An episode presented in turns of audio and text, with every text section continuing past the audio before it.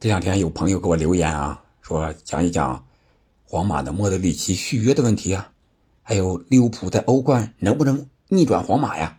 正好这不赶上欧冠马上也来了，咱们就借着这两位朋友斯杜福宝，还有应该叫林恒吧，L I N G H E N G 啊这么一个啊名字的一个听友，咱们借着这个比赛将开始之前，简单做一个小小的预测。当然了啊，我对这个续约问题得到的消息可能和咱们大家差不多。我只是凭借这个消息，还有我以往的一些呃知道的一些东西吧，综合一下，分析一下，站在咱们球迷的角度看看莫德里奇续约问题到底会是一个什么结果。咱们先说说皇马和利物浦这场欧冠八分之一决赛的第二回合的比赛，利物浦到底有几成逆转的可能？我们先说利物浦，利物浦上轮运气可以说是，哎呀，差到极致了。七比零胜了曼联之后，零比一输给了伯恩茅斯，而且萨拉赫一个非常离谱的点球打飞，距离球门大概有个两三米，啊，这个 想象不到啊！你打个立柱横梁呀，有可能是吧？被守门员扑一下呀，有可能。啊！结果你离球门两三米，直接射偏了，这个对萨拉赫来讲不可思议。可能是这个七比零让利物浦用光了所有的运气，也可能是败了人品，再想进球就难了。但这七比零管几场比赛呢？在皇马，他可能是最需要进球的时候，是吧？他二比五输了，他至少得进仨吧，然后再打架时，再打这个。点球，这三个球对于这个运气的利物浦来说真的很难。利物浦的历史上曾经上演过奇迹，让伊斯坦布尔之夜半场逆转三球，直接把 AC 米兰拿下，自己获得了冠军，真是荡气回肠。那场比赛，咱们有时间咱们再回看，咱们再重新聊一聊。时间很久远，但是非常的经典。然后。安菲尔德在自己的主场四比零逆转了巴萨。哎，你说这利物浦有逆转的基因？当时的利物浦确实是如日中天呀。但是现在这个利物浦呢，状态上似乎有点不是如日中天了，还有江河日下的感觉，对吧？他正在一个重建转型的路上，遇见了皇马。虽然说皇马和上赛季相比也没有那么强了，但是上个赛季皇马是。一路逆转得到了冠军，所以说他有逆转别人的基因，同时他也会知道怎么踢能够逆转逆转别人，怎么踢能被能不被别人逆转。所以说这个经验，皇马是非常的充足，充足又充足，而且在欧冠的历史上，这个 DNA 太强了，独一档十四座冠军呀。这个数量，让他在欧冠舞台上踢得更加从容自信。而且上一场他们是三比一逆转了西班牙人，而且皇马他踢的不是特别好，但是我总能控制住局面。西班牙人攻了十来分钟，哎，皇马不知不觉就把这个节奏来到我这边了。这个就是皇马的能力啊！皇马在安切洛蒂的带领下。虽然可能控球不是很多，是吧？但是就是稳定啊，特别是结果上非常稳定。你可以攻，我可以守，你攻不下来，我打你的反击，你就不行。这个就是皇马的厉害之处。你像这个，哎，那场比赛是吧？三比一西班牙人这场比赛，这主力该上的上，该轮休的轮休啊，该找状态的找状态。像卡马文加呀，从左边后卫也可以到中场。是吧？纳乔可以打边儿，可以打中，米利唐还能进球，卡瓦哈尔呢，打满了九十分钟吧，应该是，哎，这个状态也不错。然后就是克罗斯、楚阿梅尼、莫德里奇、维尼修斯、罗德里戈、巴尔韦德，巴尔韦德也是能中能前啊，这样的一个一些角角色。而吕迪格呢，也替补出场了，也练了练，找了找自己的状态，还有这个小将。阿尔瓦罗、罗德里格斯啊，十八岁的小将也上去找了找。哎，我不知道他这个皇马欧冠他报没报名啊？如果能能报名的话，他还是有一点感觉的。虽然年轻，但是进球的感觉不错。总体感觉来说，利物浦如果想逆转皇马，有点难度，而且这个难度非常非常大，百分之九十逆转不了。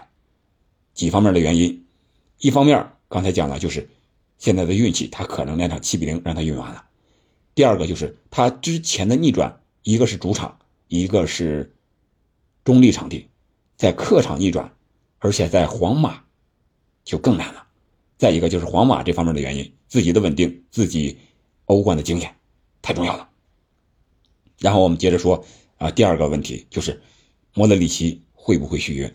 目前的消息就是莫德里奇在等皇马的续约电话，他六月份合同到期，皇马这方给出的消息呢就是。我要求你要放弃国家队的比赛，也就是说退出国家队，专心致志打皇马俱乐部的比赛。而对于我们都知道，莫德里奇号称硝烟之子，是吧？从这个战火年代一个放羊娃成长起成长起来的这样一个呃世界冠军金球奖得主，世界杯最佳球员，你想一想，他对国家的感情，特别是克罗地亚这种巴尔干地区。这种国家，他会轻易的放弃吗？再说退一步讲，国家队的比赛有多少？不是特别多。但是我想，皇马是看到了世界杯之后，莫德里奇在世界杯上发挥的非常好。但是，一两个月时间之内，他回到俱乐部呢，他需要长时间的调整才能达到最佳状态。当然，这肯定和他的年纪和他世界杯上的消耗有很大的关系。所以说。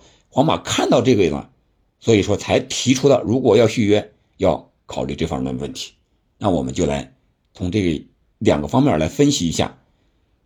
我觉得续约最重要的一个就是，我给你的续约钱，还有你给我提供的在俱乐部的贡献能不能匹配，是吧？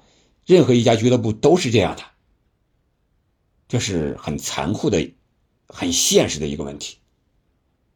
我买你，我给你钱，不是让你来养老的。虽然也有像阿扎尔是吧，但是那都是少数啊，都是把你当成球星买过来，偶尔你又受伤了才出现的这种情况。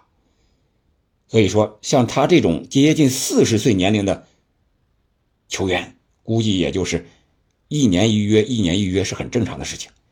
所以说，第一个影响的就是钱的问题。但是钱的问题呢，莫德里奇并没有要求我要涨薪呀，要乱七八糟的事儿，没有这方面的要求。所以说，这个问题我们可以忽略一下。我觉得双方续不续约，肯定不是钱在左右。那另外一个就是职业球员的这种残酷性，比如说梅西，是吧？降薪都不行，巴萨也不留他。这个就是你的年龄到了，你的状态不行了，你要走。包括 C 罗，是吧？你也要走。这是职业球员的残酷性。我要找一个人替代你。那现在这个问题就是，谁来替代莫里莫德里奇？谁能替代得了？我们知道，卡塔米诺走了，他来了一个楚阿梅尼，是吧？还有一个卡马文加，托尼克罗斯也想走，也想退役。那有谁呢？我想巴尔韦德能顶替克罗斯的位置。现在唯一的就是莫德里奇，谁能顶替得了？所以说他现在正找的是谁呢？找的是多特蒙德的贝林厄姆。据说啊，这个国家队比赛日的时候，他们要去和贝林厄姆去聊一聊。但是能不能拿下来？据说利物浦还是处在领先的一个位置上。我觉得更关键的可能就是，如果他这三月份。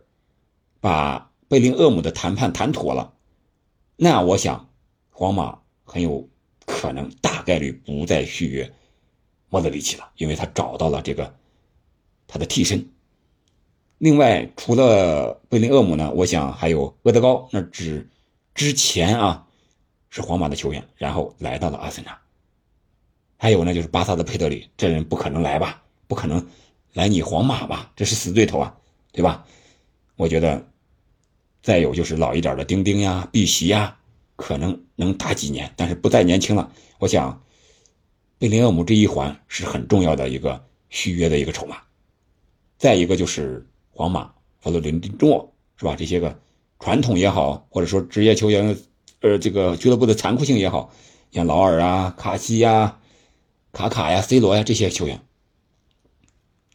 哎，不到最后的时候也得走嘛，早晚都得走，是吧？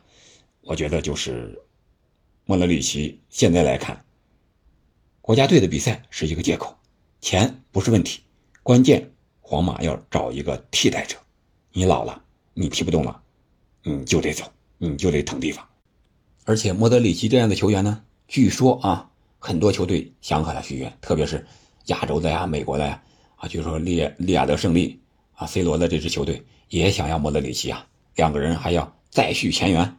那 C 罗肯定愿意啊！我觉得这方面，莫德里奇那助攻的能力是吧？到亚洲肯定还是很轻松的。C 罗肯定愿意，你来了我多进点球，有这些前队友支撑，肯定更好呀。我觉得 C 罗的话语权啊，有可能很重要。说上一句，那利亚德胜利就多少钱来吧，咱这不差钱。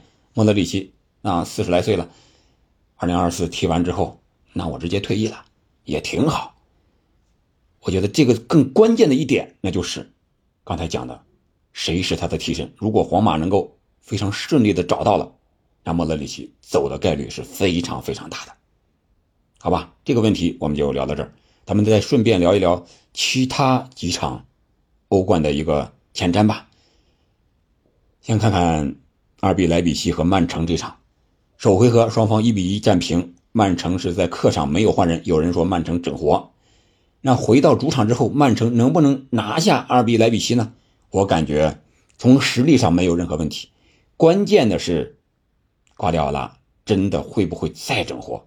二比莱比锡在联赛是三比零胜了门兴，而曼城呢是一比零胜了水晶宫。看似二比莱比锡更轻松一些，但是看了这场比赛，你会感觉二比莱比锡在防守上问题还是很大，门兴多次机会不进。而且有一次点球，让这个守门员直接就扑住了。我觉得二比莱比锡防守是有问题的，但是他的个人能力，球员的个人能力还是很突出的。你像后防线上的格瓦迪奥尔，这是世界杯的最佳中后卫吧？而且在首回合面对曼城的时候就有进球，而这场比赛他又进球了。然后，呃，中场后腰这个位置，海达拉、莱莫尔，这都是。又高又壮，有体能还能传球的人，对于打防守反击，他们四二二也好，四二三幺也好，这个要求他们都能做到。所以说曼城也不好打。然后就是前场的啊，维尔纳呀、福斯贝里呀、什么博尔森呀，啊，都是个人突破能力都是可以的。啊，恩昆库能不能打，可能还是一个问题。但是还有一个球员就是他们的。可以打后腰，也可以打右后卫的这个亨利西斯，这场比赛尤其是抢断，抢断之后直接造成了阿比莱比锡的进球。我觉得这个人对于曼城阿克左路这边的一个进攻，他得小心一点。亨利西斯这个抢断的时机把握特别好，一旦抢断形成快攻，就有可能对曼城造成极大的威胁。这一点上。我觉得瓜迪奥拉肯定也能够注意到，现在阿克应该说是不整活的话，老老实实左边后卫，很少就在客串到后腰这个位置上。他有时候让谁呢？让这个斯通斯啊，呃，或者卢本迪亚斯啊，有一个中卫来回的客串一下，和罗德里啊在这一块搭档双后腰。但是曼城多长时间能拿下比赛呢？我感觉啊，九十分钟之内有点危险。如果加时赛的话，曼城应该是没有问题。最好不要拖到点球，点球那就是谁也不知道到底鹿死谁手了。我想曼城应该想尽快解决问题，解决战斗，最好是九十分钟之内。九十分钟不行，那一百二十分钟必须解决了。然后还有波尔图和国米这场比赛，这场比赛波尔图。首回合是零比一输给国米了，但是国米随后在联赛双线作战，状态不好啊，输球了，上轮也输了。而波尔图呢，我个人感觉，首回合国米在客场，但是他并不是特别落下风。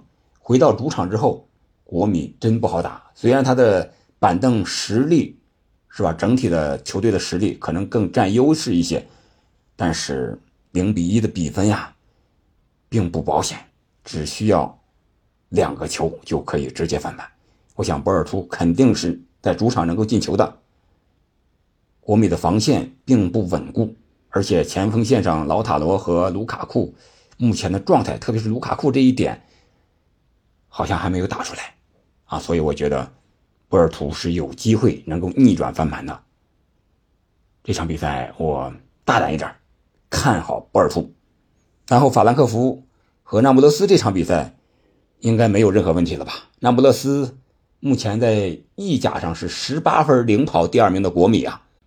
十八分，还剩十二轮，也就是说，我讲过了啊，我剩六场就行了，啊，我可以百分之五十的胜率，我就可以达到我的意甲冠军。所以说，那不勒斯完全可以腾出手来打欧战，这是目前最大的黑马之一。那不勒斯首回合在客场二比零战胜了法兰克福，回到主场不用看，我觉得很轻松。很轻松的就能够拿到欧战八强的一个席位，这就是两条战线相互补充，都好，而且都能够走得更远一些。八强能不能进四强，那就看抽签了。好了，这就是欧战这一轮的咱们一个简单的前瞻，还有皇马和利物浦的故事，还有莫德里奇续约的问题，咱们就聊到这儿了。欢迎你在评论区。给我留言，咱们看一看，聊一些哪些大家更感兴趣的话题，好吧？感谢您的收听，我们下期再见。